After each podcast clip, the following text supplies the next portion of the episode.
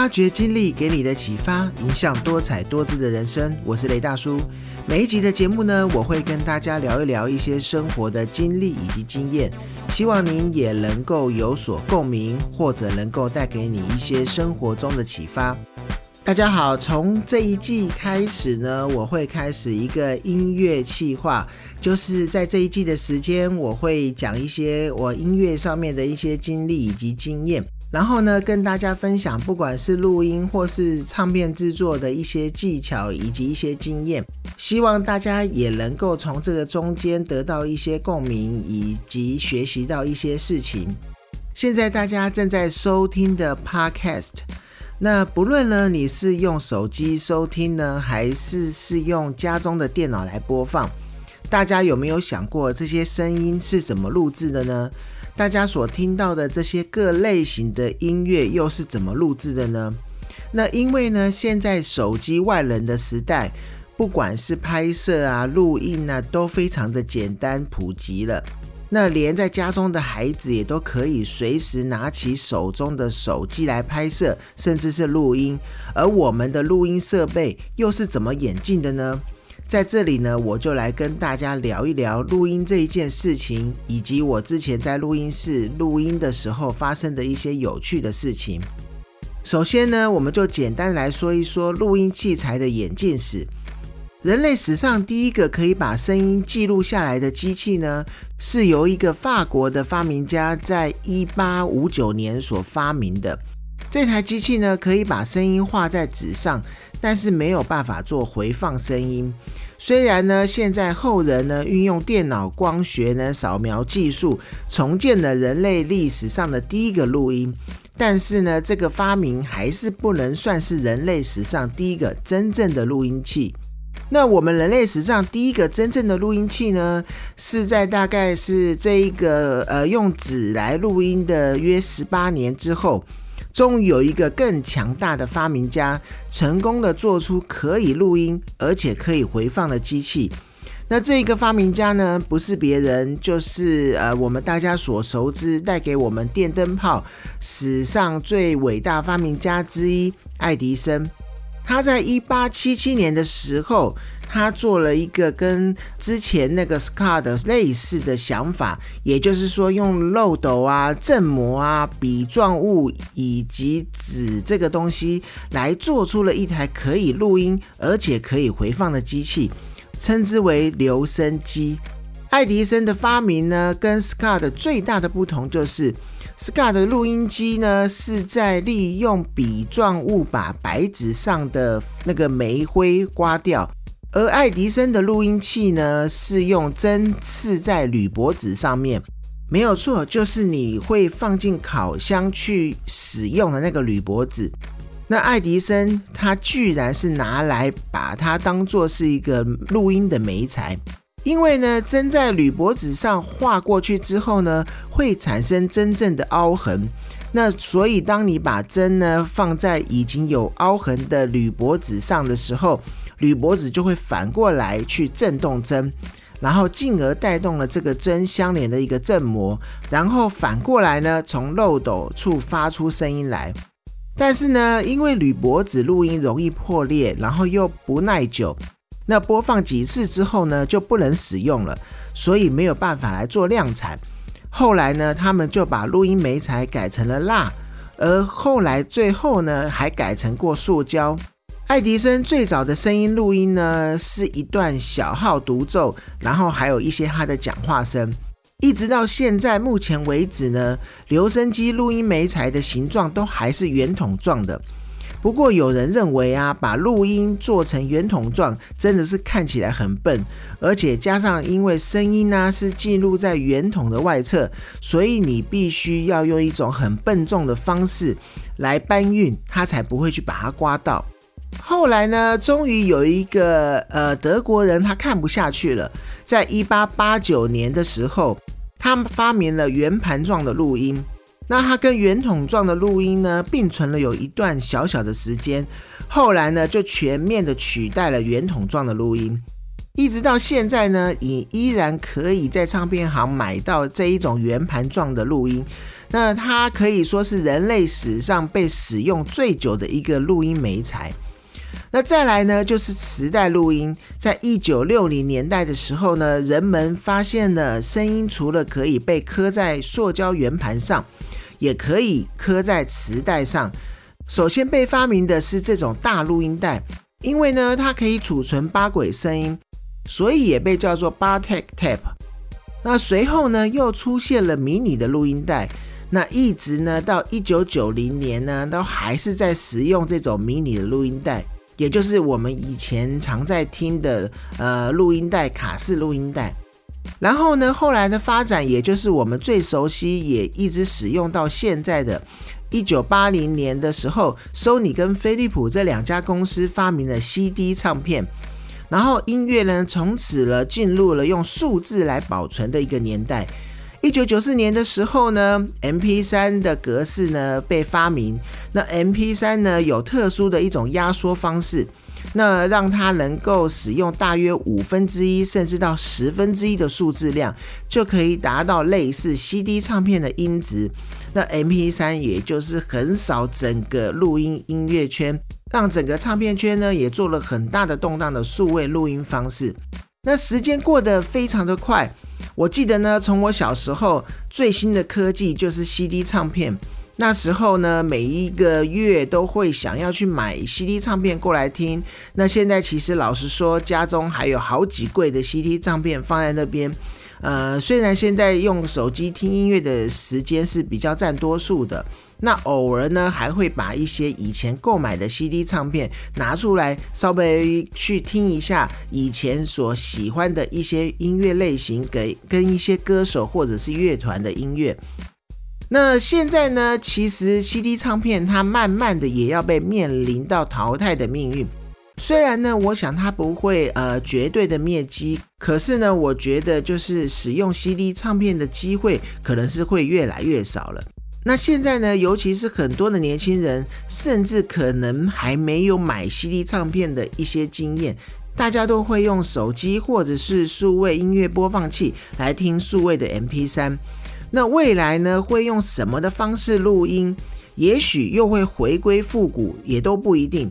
这真的都是很让我们期待的事情。接下来呢，我就来跟大家聊一聊呢，我在录音室工作的经历。那刚进录音室工作的时候呢，大约是西元两千年的时候。那那个时候呢，电脑录音已经慢慢的开始了，但是还不普及。那各大的录音室呢，才刚刚使用 Pro Tools 来录音，所以刚进录音室工作的人都还要学习，就是如何把盘带来上在盘带机录音机上面。那一段时间呢，这个盘带录音机呢还要做磁头的那个清洁。如果遇到带子它断掉的话，我们不时的还要去学习如何把带子给接起来。那我相信呢，现在已经可能有很多的年轻人都没有机会接触这种盘带录音了。那时候呢，我记得常用到的盘带录音的机器，呃，有两个，一个就是 Studer 的 D 八二零，以及 Sony 的三三四八。那这两台机器呢，都是可以做 digital 的 AES in 或是 out 的，那也都是各大录音室最常用的机种，都会因应所配合的 studio console 呢，可以录音或是播放四十八轨。那时候呢，也刚刚好就是唱片工业非常发达的时候，所以呢，大部分的唱片都是 live 录音。只有比较少的音乐类型及比较特殊的才会去使用到比较多的 MIDI，所以那个时候我记得光录一个爵士鼓可能就要用掉八到十轨的那个录音的轨数了。其实啊，你看四十八轨录音好像很多，但是实际上常常会遇到不够用而要并轨使用的。而记得那时候呢，因为要在学录音，所以常常去看一些国外的录音杂志。那那个时候就看过那个日本小室哲哉一个很有名的音乐制作人，他录音室的照片。那他甚至呢会串联两台录音机，然后使用九十六轨来做混音。所以那个时候啊，所有的录音工程都是一个非常庞大的 set，不像现在录音可能只需要一台电脑加上一个录音界面，甚至麦克风就可以来做录音了。那个时候要录一个音，从架麦克风开始跟准备盘带，呃，需要很多的时间。那甚至当录完了以后，也要花很长的时间来做整理的轨道的事情。那不像现在的电脑录音呢，想要在电脑上开几轨就开几轨，只要电脑的效能以及硬碟能够承负担得了的话，都没有什么问题。那时候呢，我记得使用盘带录音的时候。还需要一个专门摆放盘带的地方。那因为唱片公司呢会在录音的时候开一卷新的盘带，然后呢才会开始后面的后续的录音工作。那如果在当天没有办法完成这个录音工作的话，则就会把这个盘带呢暂时的放在录音室。所以啊，每一间录音室呢，都会有一个专门去存放这个盘带的地方，要给他们完整的除湿设备啊，以及摆放设备，让这些盘带能够做好良好的储存，而不要让他们发霉。那发霉以后要再使用会比较麻烦。等到唱片公司要来继续工作的时候，再由那个录音室的助理将盘带上带使用。所以啊，每一盘呢都会有一张 text sheet 去记录四十八轨分别录的是什么内容。那这是在现在电脑录音、数位录音所没有办法想象的，因为现在数位录音你只需要动动滑鼠，就可以在那一轨上面去注记你你录的内容。那甚至你可以在旁边的那个 memo 上面注记很多你想要注记的事情。那大家呢，不知道有没有用电脑录过自己唱歌的经验？现在呢，不论你是用什么软体来进行录音，那当到某一个段落需要接着录的时候，那你只需要设好一个接点，然后设好 preload，你就可以准确的从这个接点再继续开始录音。但是如果是在盘带录音的时候，你要接入 punch in 或者 punch out 是一个需要训练的技能，呃，因为如果说当你按的不准的时候，你的接点做的不好的时候，甚至整个原本录好的段落可能会被盖掉，或者是所谓切到了歌手的呼吸声，这都是很麻烦的事情。虽然后来呢，digital 的盘带呢可以做一些修正跟简单的位移。在操作上来讲呢，是非常麻烦的，跟现在电脑录音动动滑鼠就可以做修改的部分是完全不同的。所以呀，在当你去录音 punch in out，这个也都是一门技术。而你有唱过歌的人就知道，如果碰到音唱不准的时候，在盘带录音的时代啊，没有别的方式，哪怕是只有一句或者一个字唱不准。不啰嗦，你就是重唱一遍，或者是从那一句开始接。所以为什么说之前的歌手的实力都是非常坚强的？尤其是现在已经有一点年纪的歌手，他们的实力呢，跟现在一些年轻的歌手比起来，都是非常坚强的。因为没有办法，也没有时间让你一句一句去慢慢磨。而在现在呢，如果有一些唱不准的地方，透过录音软体里面的 Plug-in Auto Tune 啊，就可以做一些修正。还记得呢？之前后来使用 Pro Tools 之后，呃，有录一个大咖歌手，而那个时候因为这个歌手没有很多的时间可以空出来录音，那制作人呢又希望整个合音都是由歌手自己来唱。所以呢，我们就用 Auto Tune 呢，去把它整个合音，用它的主音去全部调整出来。我不说，我相信也没有人听得出来。所以啊，我常常说啊，现在录音变得非常的简单，简单许多。它是喜也是忧，喜的是呢，这个门槛变低了，可以有个人更多的优秀作品出来。每一个人都可以是制作人，每一个人都可以是录音师，都可以轻松的在家制作自己的歌曲。但忧的是呢，很多的录音师变成录音基础不佳，那不知道很多录音该有的一些技巧，甚至最基本的 acoustic，那只需要用电脑呢就可以做很多，甚至调教很多的参数。所以呢，我会觉得现在整个录音工业技术的进步，它是喜也是忧。那不可否认的是呢，录音工业随着科技的发达，一定会变得越来越方便，以及价格啊，或是入门的门槛也会越来越低。不像是以前呢，一台录音室的康手动辄上几千万，那一台录音机动辄要六七百万。但是我觉得啊，录音工程的技术还是一项非常重要的事情。在大家完成一个作品之后呢，也要去多学习它的本质是什么，才能够更扎实的去做下一步的作品出来。就好像呢，以前美国是影片大国，也是唱片工业非常盛行的大国。那之前光看美国录音室的助理来台湾工作的时候，那个厉害的程度啊，甚至是很多台湾的录音师都还自叹不如的。就由此呢，可以证明这个软实力的重要性。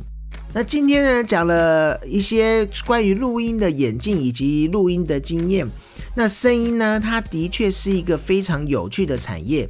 希望有兴趣的人呢，也可以一起加入，让台湾呢可以有更多更好的作品，能让全世界都听到。发掘经历给你的启发，影响多彩多姿的人生。我是雷大叔，跟你分享生活中的经历，以及我的启发，以及生活中大小事我的看法。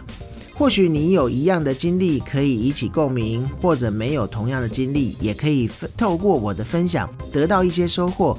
谢谢你的收听，我们下次见。